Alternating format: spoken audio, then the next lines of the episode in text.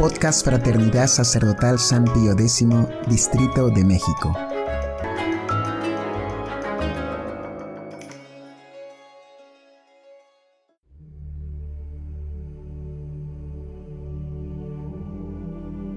Hojita de Fe número 150. Meditando con San Agustín. Bienaventurados los pobres de espíritu.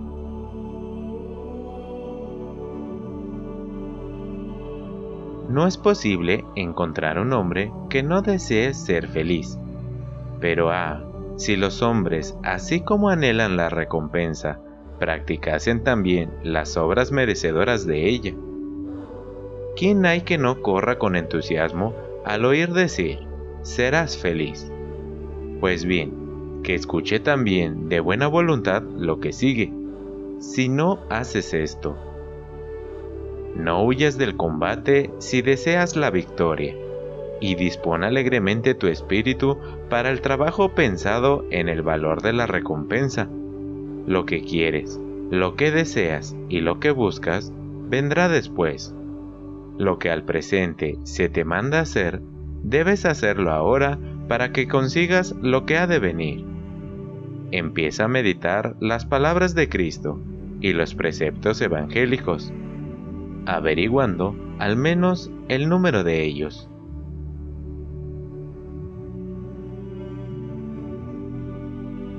¡1! La verdadera pobreza de espíritu.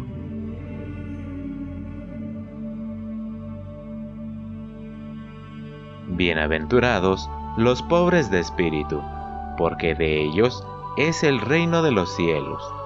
Mateo 5:3 El reino de los cielos vendrá después. Ahora sé pobre de espíritu. ¿Anhelas que después sea tuyo el reino de los cielos? Examina quién eres tú ahora. Sé pobre de espíritu. El pobre de espíritu es humilde, tiembla al oír la palabra de Dios, confiesa sus pecados, no presume de sus méritos ni se engríe de sus virtudes. Pobre de espíritu es todo el que, haciendo una obra buena, da gloria a Dios, y cuando obra el mal, se acusa a sí solo. Pobre de espíritu es el que pone su esperanza en Dios, porque sabe que esperando en el Señor no quedará jamás defraudado. El pobre de espíritu abandona todas sus cosas y sigue a Cristo, distribuyendo a los pobres cuanto tiene, para poder servir más libremente a Cristo, sin trabas de cuidados terrenos, y dejado todo ese peso mundano, ponerse alas para volar. Los que así proceden, aunque tengan muchas riquezas, deben ser contados entre los pobres del Señor, viendo los muchos peligros de la vida presente y considerándose como peregrinos en el mundo. Viven en medio de sus riquezas como el viandante descanso en la posada, esto es, de paso, no de permanencia. Estos son los que el Evangelio llama pequeños, porque son humildes, porque no son vanidosos, porque no son soberbios. Coloca en la balanza a estos y verás cómo pesan.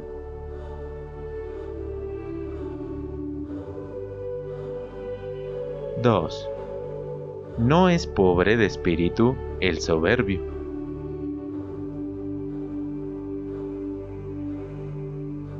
Si por pobres entiendes a los humildes, los ricos son los soberbios el Señor juzga a ricos y pobres por lo que hay en el corazón, no en la casa o en las arcas.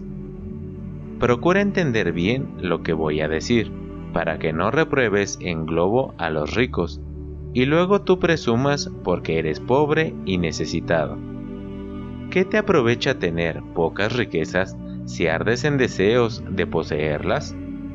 Si a pesar de no poseer nada, deseas los bienes terrenos y te envaneces, serás contado entre los ricos y los reprobos.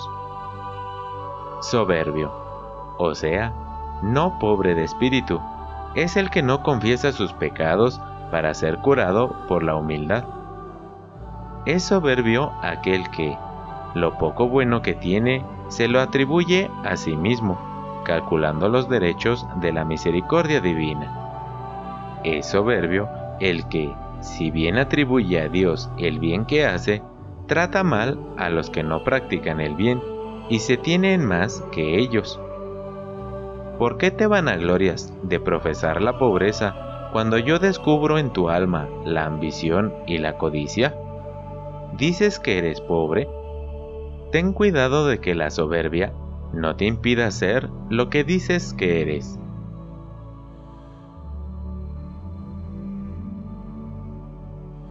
(3) No es la cantidad, sino el afecto, lo que constituye al pobre de espíritu.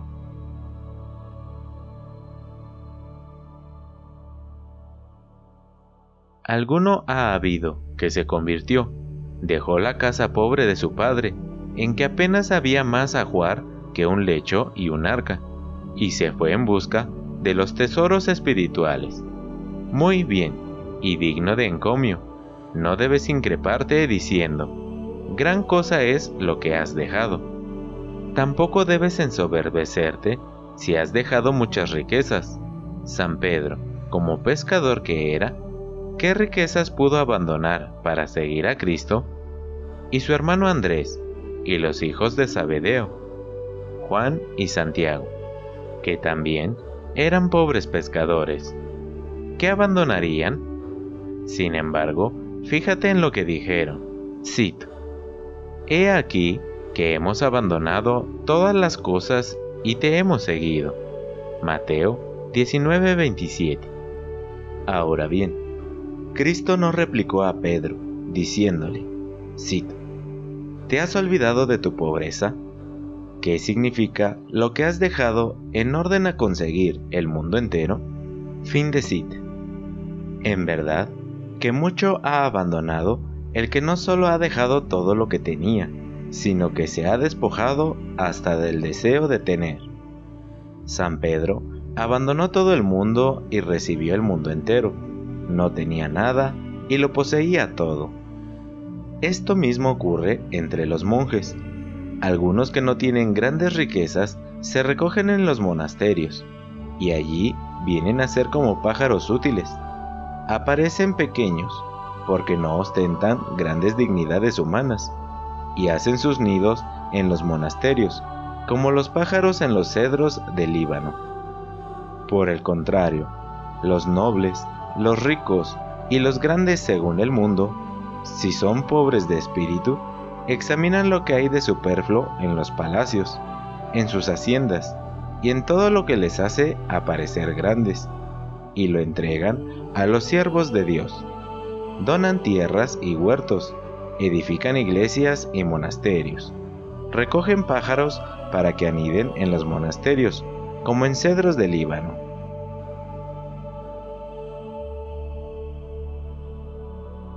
4. La pobreza de espíritu es para todos.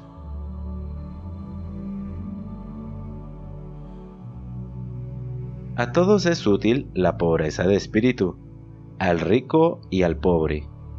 Al rico, en cuanto que es voluntaria y efectiva. Al pobre, solamente en cuanto es voluntaria. Si pensara serenamente en lo valeidosas que son las riquezas, tu orgullo, al poseerlas, desaparecería y sería reemplazado por el temor. Y cuanto más rico fueras, tanto más solícito te harías, no solo por lo que se refiere a la vida futura, sino también a lo que te puede acontecer en la presente. Muchos sin duda vivieron más seguros como pobres en medio de las perturbaciones del mundo.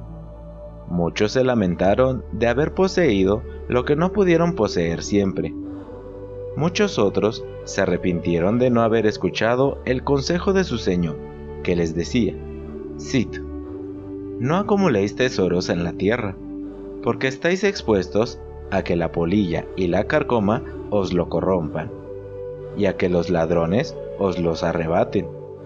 Acumulad más bien tesoros en el cielo. Mateo 6, 19, 20. Fin de cita. Muchos, en fin, son los que no quisieron obrar así, y después tuvieron que arrepentirse de no haber obedecido, porque no solo perdieron lo que poseían, sino que por culpa de sus riquezas perecieron hasta ellos mismos, buscados y sometidos a tormento, precisamente por causa de sus riquezas. Sé pobre, lo mismo si tienes mucho que si no tienes nada en este mundo. Escucha, pobre. Si eres pobre, no desprecies al rico humilde. Sé tú pobre también. Quiero decir, sé humilde. Si se ha hecho humilde el rico, ¿con cuánta más razón no debe humillarse el pobre?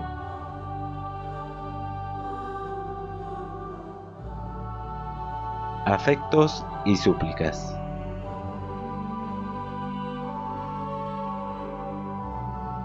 Señor, Nada he traído a este mundo y nada podré sacar de él. Cito. Con tal que tenga lo suficiente para comer y vestir, con esto me contento, porque si quisiera hacerme rico, caería en grandes tentaciones y en muchos deseos inútiles y nocivos, que arrastrarán a los hombres a la muerte y a la perdición, porque la raíz de todos los males es la avaricia por la cual han flaqueado muchos en la fe, atrayendo sobre sí grandes desgracias. Primera de Timoteo 6, 8, 10. Hazme reconocer en ti al verdadero pobre, pues siendo rico te hiciste pobre por mí. ¿Habrá quien pueda apreciar debidamente tus riquezas? ¿Y habrá quien pueda comprender tu pobreza? Oh, pobreza de mi Señor. Es concebido en el seno virginal de una mujer y queda encerrado en sus entrañas. ¡Qué anonadamiento!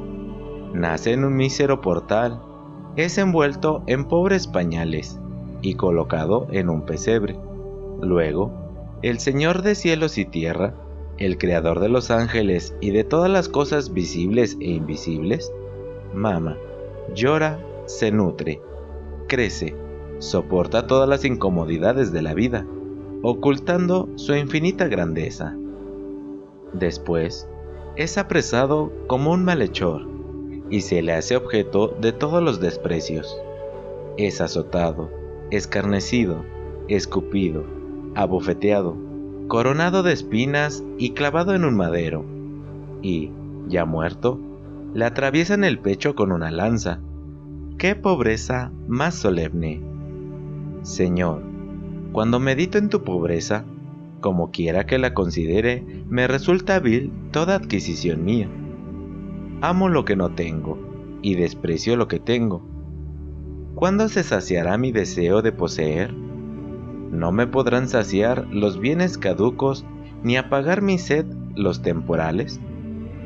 Dame pues lo que es eterno, concédeme lo que permanece Dame tu sabiduría, dame tu palabra, Dios de Dios.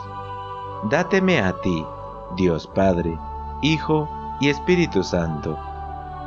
A ti extiendo mis manos, porque mi alma está en tu presencia como tierra reseca, sin agua. A ti levanto mi alma, no como protesta contra ti, sino como cántaro que va a la fuente. Lléname pues tú Siento finalmente la dulzura de la patria y la amargura del destierro. Todo lo que tengo aquí afuera de ti no me sabe dulce. No quiero nada de cuanto me has dado si no me das a ti mismo, dador de todas las cosas. Esté siempre en ti esta mi súplica. Tenla siempre presente en tus oídos. Señor, ya soy pobre de espíritu por ti Dame pues la parte que me corresponde en el reino de los cielos.